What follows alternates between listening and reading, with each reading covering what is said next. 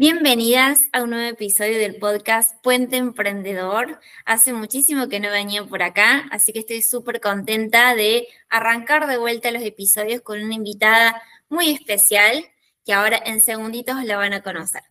Ella es Liz Girelli, vive en Córdoba, en Villa María específicamente, y tiene muchas potencialidades, entre ellas es social media, asistente virtual, y trabaja con el marketing, pero no el marketing tradicional, sino el marketing minimalista, que ya le vamos a preguntar para que nos cuente un poco más de ello.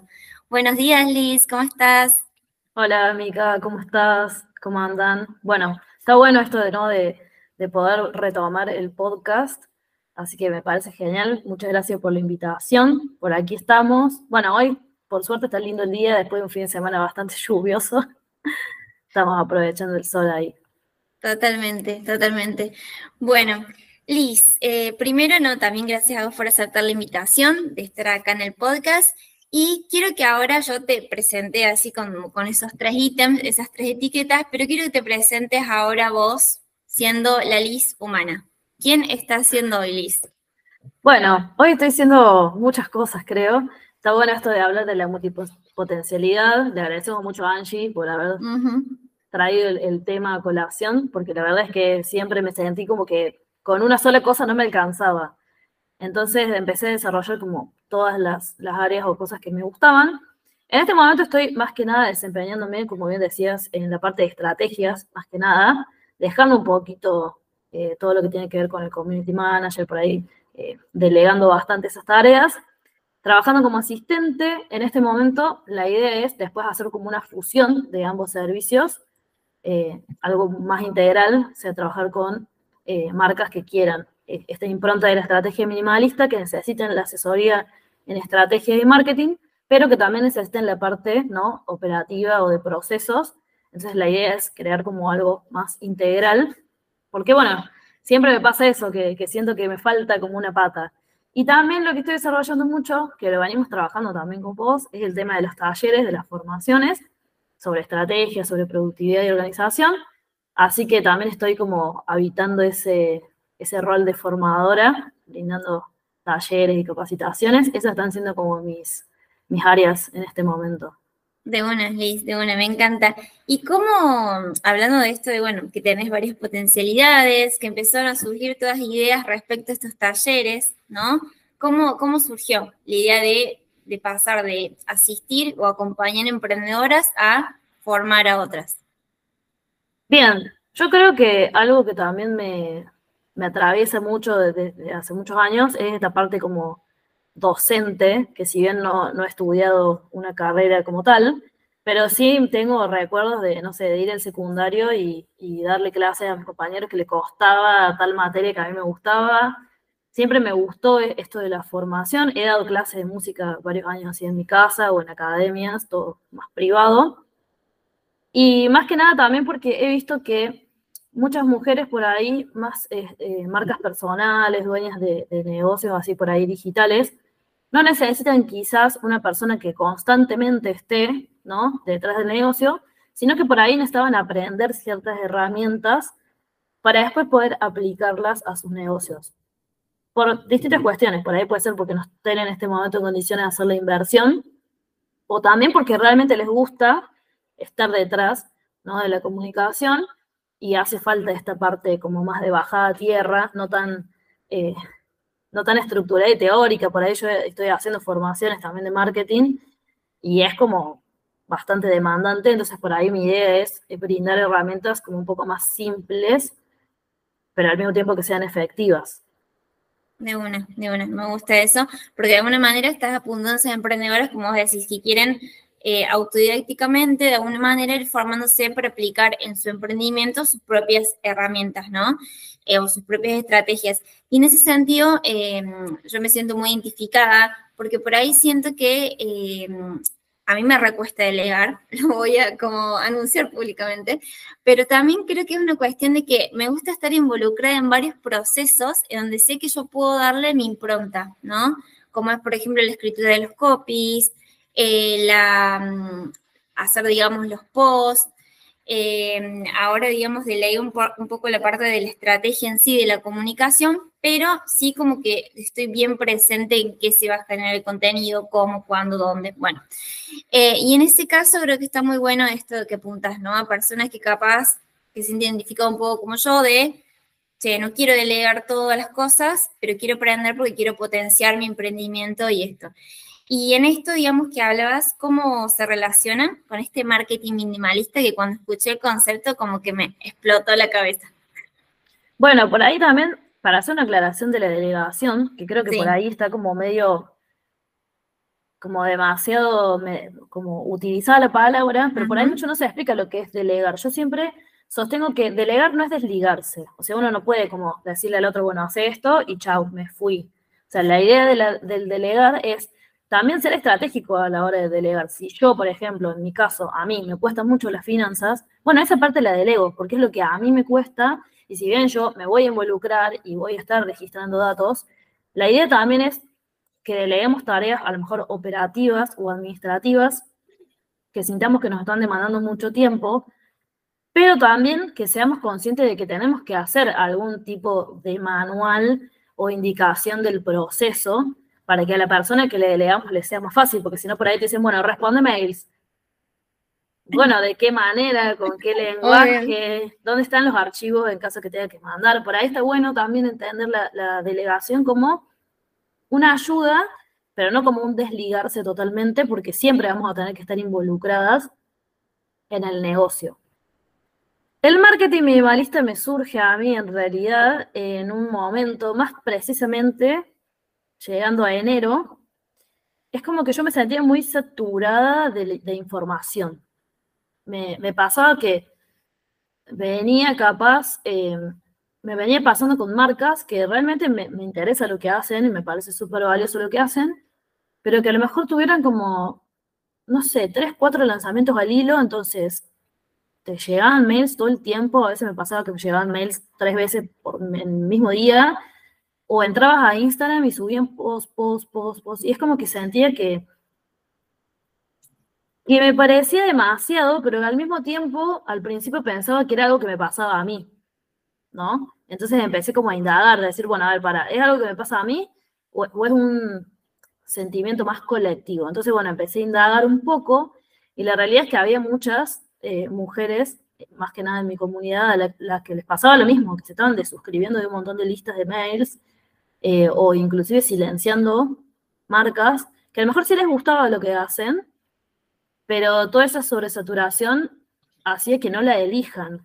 Entonces por ahí yo decía, bueno, entonces el marketing no está siendo efectivo, porque si las personas te dejan de seguir o dejan de comprarte porque las cansaste y tienen miedo de que si te compran las canses más, bueno, tiene que haber otra forma. Y ahí empecé, bueno, a indagar, a probar, yo a probar en, en mi marca, o sea, de, si, entras a mi cuenta vas a ver que, o sea, pasa un montón de tiempo y no subo contenido, y yo sigo teniendo trabajo.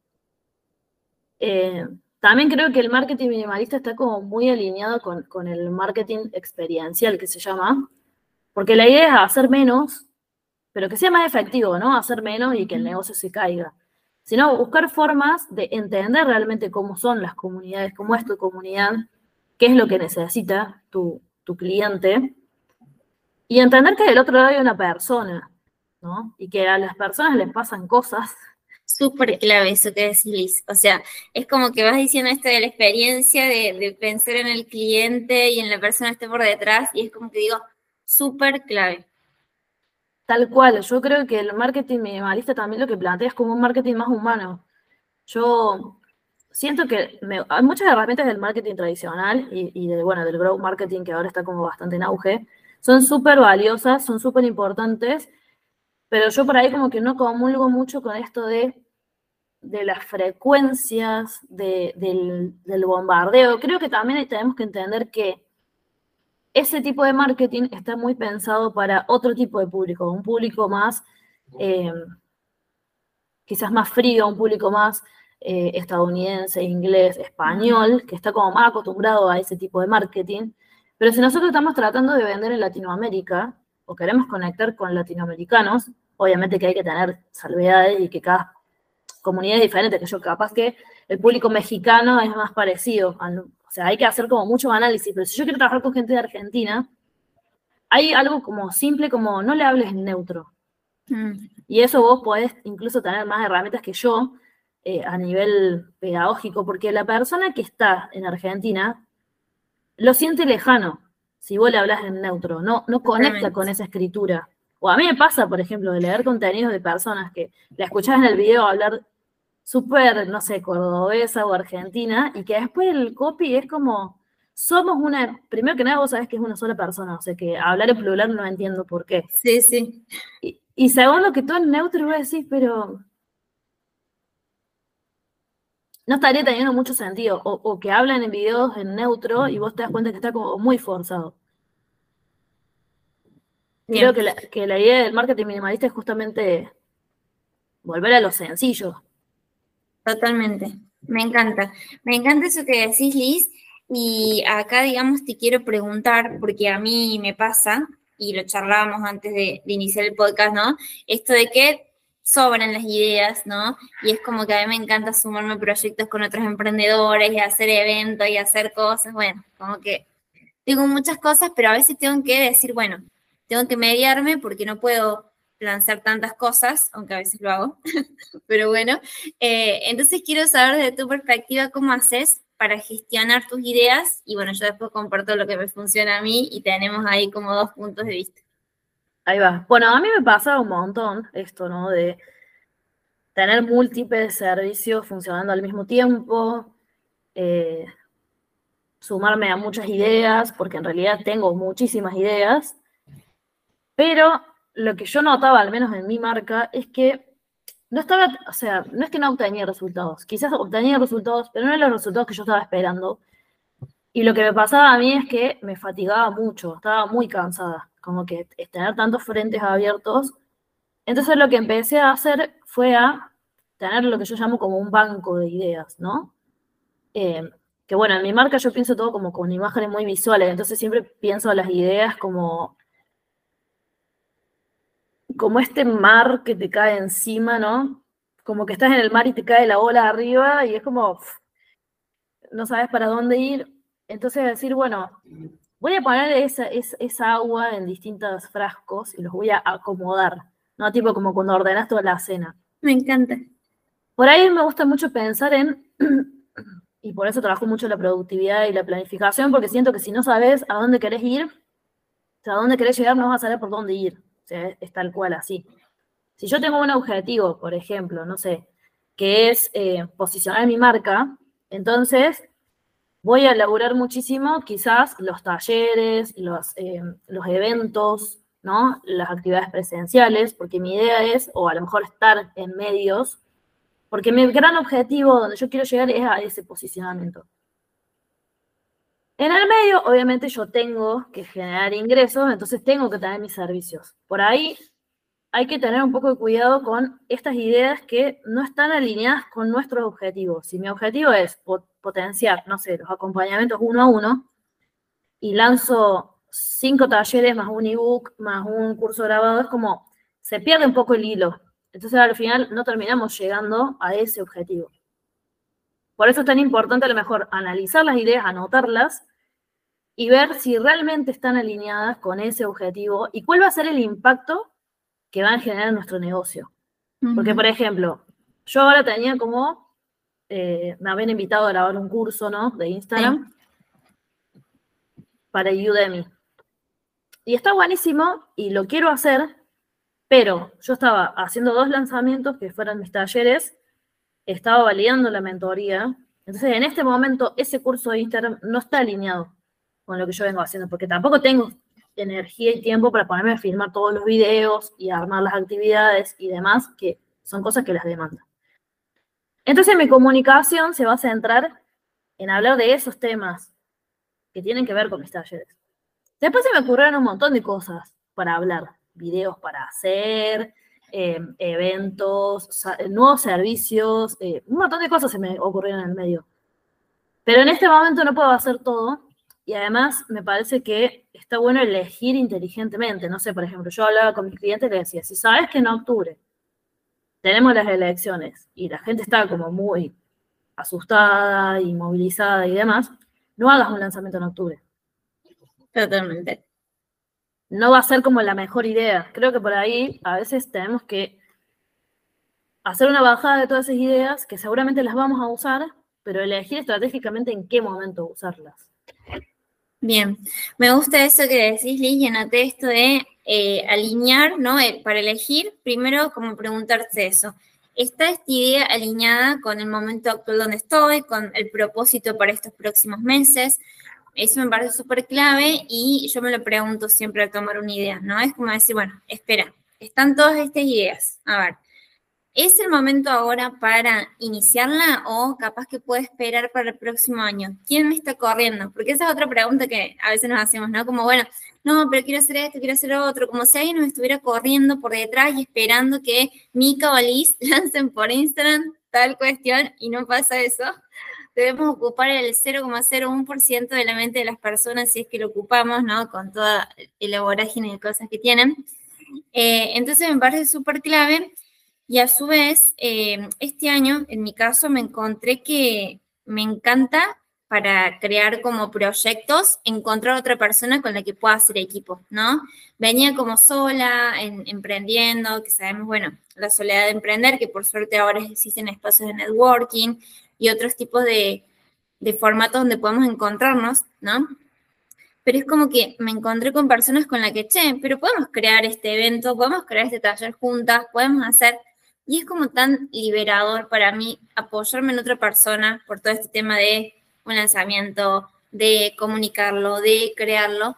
Entonces, em, de alguna manera, en mi caso lo que hice fue decir, bueno, tengo estas ideas, las comparé con mi plan de inicio de año, porque en, inicio de año hice un plan, no era, no estaban esas ideas, por supuesto, ahí, sino que fue, bueno, flexiplanificamos, eh, intentamos ver cómo las podemos integrar, ¿no? Cuáles sacamos, cuáles seguimos, e ir viendo, digamos, esto, ¿no? De ir dividiéndolas en los diferentes meses, por ejemplo, que quedan del año. Y como vos decís, ya sabemos que para octubre va a ser un momento donde realmente no vamos a poder, ¿no? Eh, capaz de hacer estos grandes lanzamientos o estas cuestiones, pero también eh, fijándonos en el público al que vamos, ¿no? Si vamos a un público que está pendiente de la televisión, pendiente de cuánto sube el dólar, pendiente de de, esto, de quién gane, de quién no gane, bueno, hay que ver también a quién vamos. En mi caso, no es que estoy ajena a la situación del país, pero trato de centrarme en lo que sé que va a estar bien y me va a hacer crecer para mi negocio, ¿no? ¿Qué opinas vos respecto a, a eso?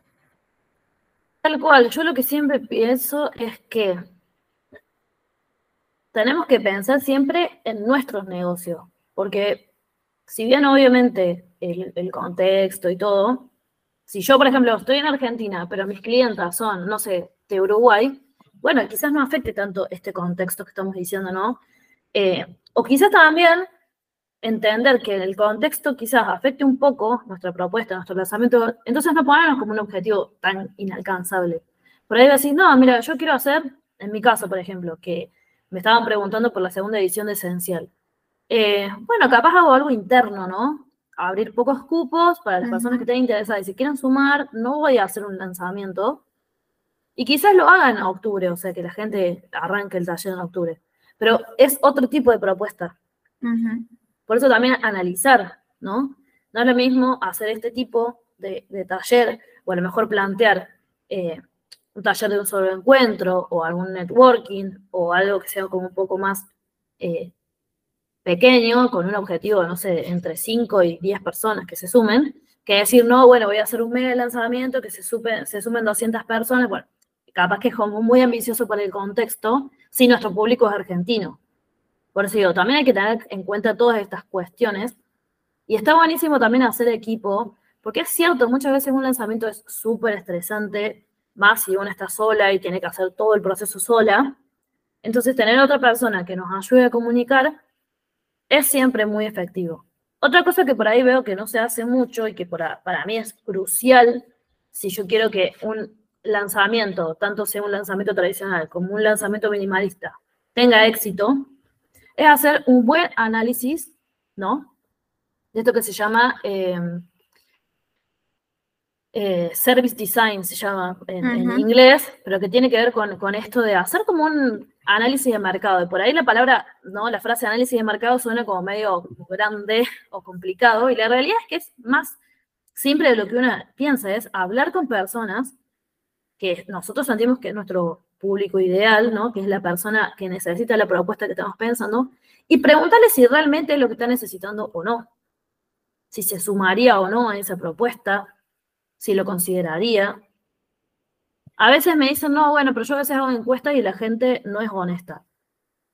A veces, yo por ejemplo, para validar la idea del marketing minimalista, hice encuestas por historias, charlé como descontracturadamente con la gente y le dije, che, mira, vos sabés que me pasa esto. O sea, como que me reinteresa esta marca, pero me cansaron los mails, o sea, me cansó.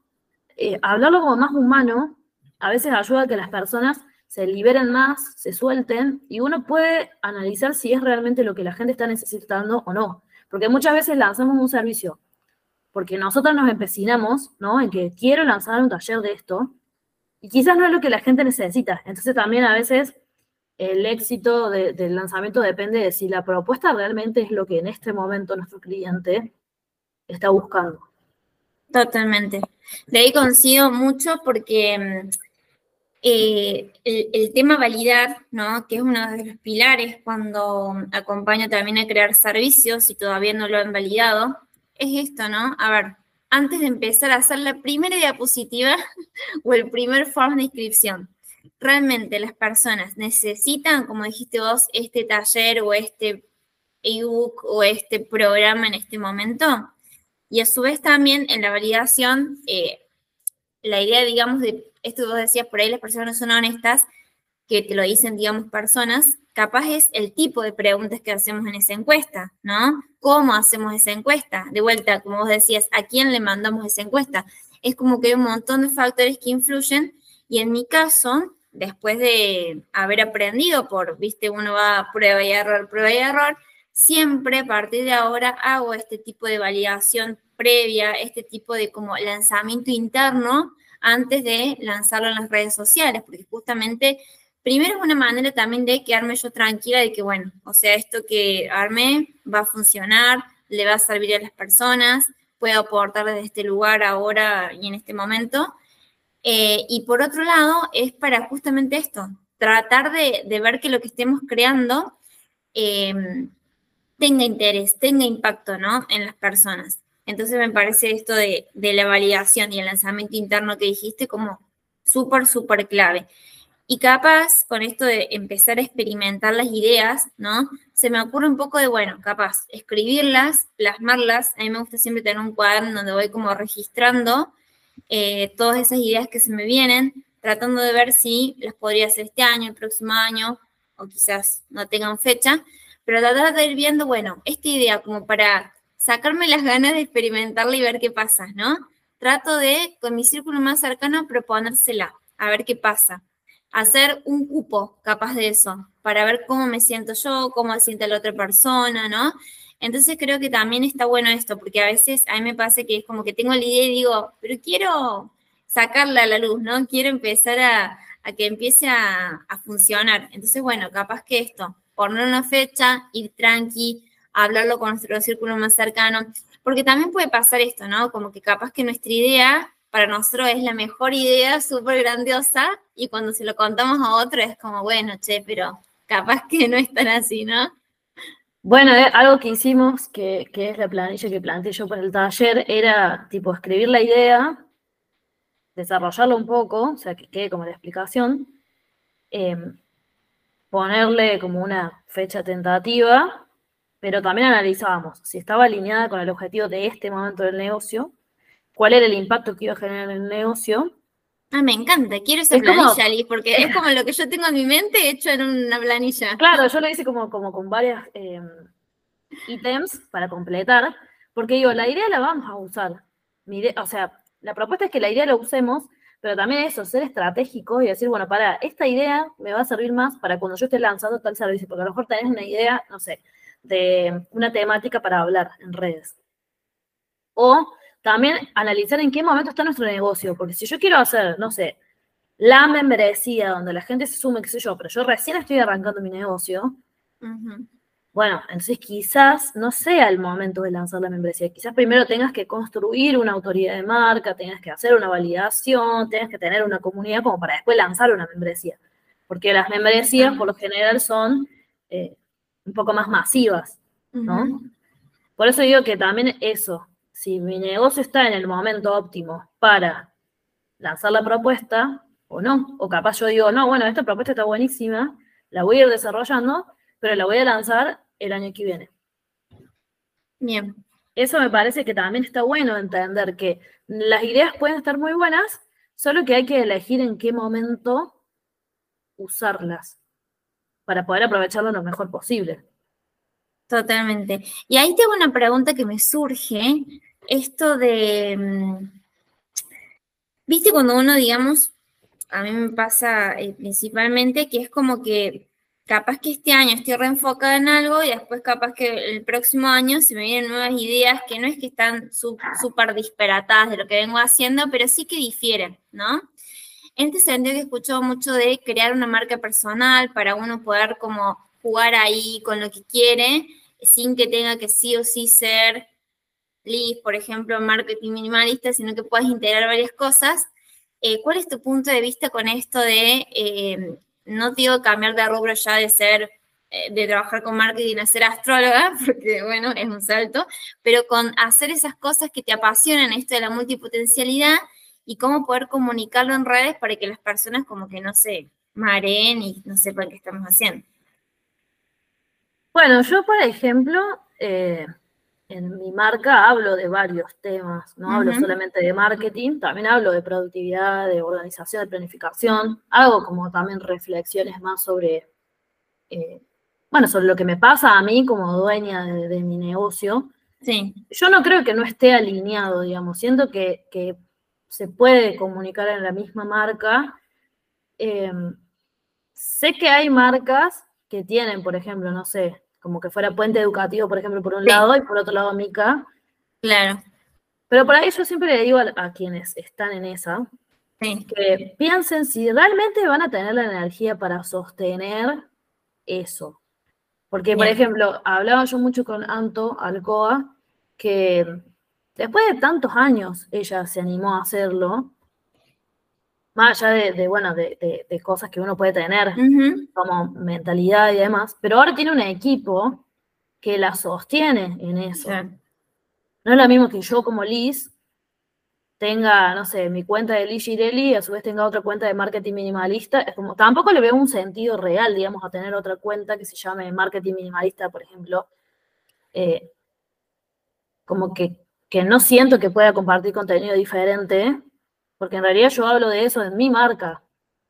Eh, algunos abren la marca como para, o sea, porque yo ahora ya registré el método minimalista, pero algunos lo hacen como para que nadie les robe el, término, por ejemplo. Claro, sí, sí. Pero yo por ahí pienso, yo en este momento no tengo energía para sostener otra marca, o sea, subir contenido, o sea, lo tendría como al vicio, ¿viste? Eh, yo siento que a veces hay que analizar si realmente amerita o no, porque por ejemplo, yo conozco eh, gente que tiene a lo mejor tres marcas, yo no la sigo en las tres marcas, o sea, porque como que me agota un poco, digamos. Eh, sí, sí. Por eso digo, hay que ver si se amerita o no. Yo tengo la otra cuenta, por ejemplo, que tengo de, música, pero no, no estoy subiendo prácticamente contenido.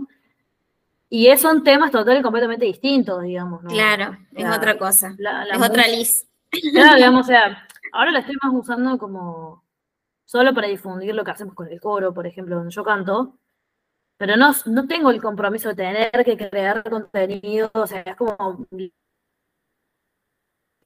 Instagram personal, nada más que no es personal porque es público, no comparto cosas de la vida privada, pero digo, yo les diría que analicen si realmente la temática amerita tener una segunda, o sea, si es tan alejado como para ameritar tener otra marca distinta.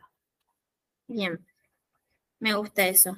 Me gusta eso porque es como para reflexionar esto, ¿no? A ver, ¿puedo realmente estar en dos lugares, digamos, al mismo tiempo, con toda la energía que ya demanda una sola cuenta? O sea, me encantó, digamos, esa respuesta.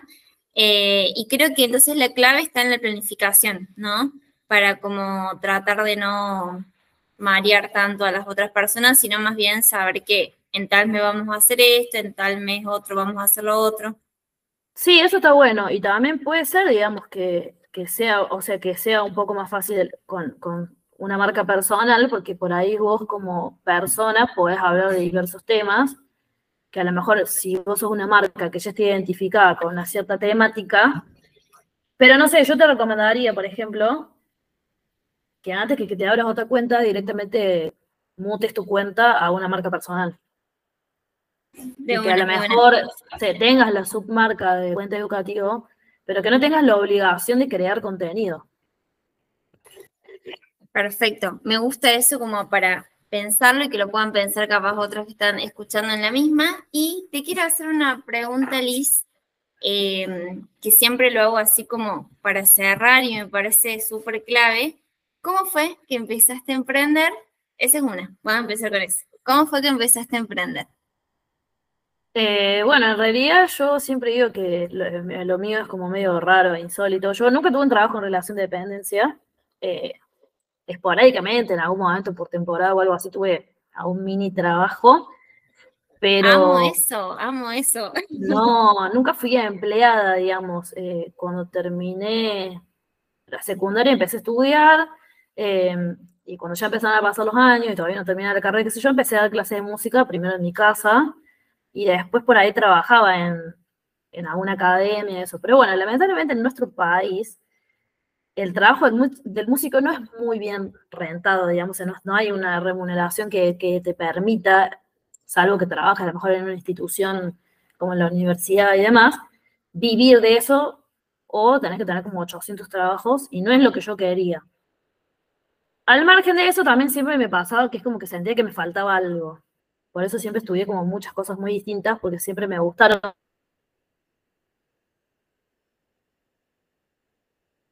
muchas cosas. Y yo empecé como a ayudar en Escaña a eso de las redes, yo a aportarme cuenta con que me gustaba. Hice el primer curso y oficialmente la, la marca la lancé en marzo del 2021 bajo el nombre de Liz.cm y después ahora ya cambió al, al Creo que, también eso, el, cambio del nombre de la marca representa como también el, el crecimiento y el cambio, ¿no? Eh, a nivel servicio y demás. Creo que lo que más me, me motivó siempre a, a, no tener un trabajo, que fue muy poco lo que yo tuve como experiencia de trabajo en relación de dependencia, es que siempre me gustó poder ser dueña de mi tiempo y decir, bueno, tal día no me siento bien, no quiero trabajar, lo intercambio por tal otro. Creo que para mí el, emprender tiene que ver con eso, con la libertad, con poder. Yo siempre digo que también con poder disfrutar, porque yo vi tantos años a mi mamá eh, sacrificándose y dejando de compartir muchos momentos con nosotros por su trabajo, porque siempre lo iba a hacer cuando se jubilara y después no lo pudo hacer. Entonces digo, yo no quiero que me pase eso a mí digo, uno por ahí también tiene que aprender de, los padres, de los abuelos. Eh, mucho con sus nietos, porque tuvo la suerte de jubilarse joven. Entonces, por ahí digo, el emprender es una nueva forma de, trabajar que nos permite no privarnos de compartir momentos con las personas que queremos y al mismo tiempo poder trabajar de lo que nos gusta y vivir de eso. Qué hermoso, hermoso, Liz. Me encantó esa respuesta porque, bueno, eh, se nota, digamos, de que lo haces con mucha pasión y que esté alineado con este objetivo que es como disfrutar cada día, poder dar lo máximo y a su vez como esto, ser dueña de tu tiempo, qué importa este concepto. Y la otra pregunta que te hago es, ¿qué le dirías es Alice a comienzos de 2021 cuando empecé a emprender y no sabía qué iba a pasar hoy, septiembre de 2023?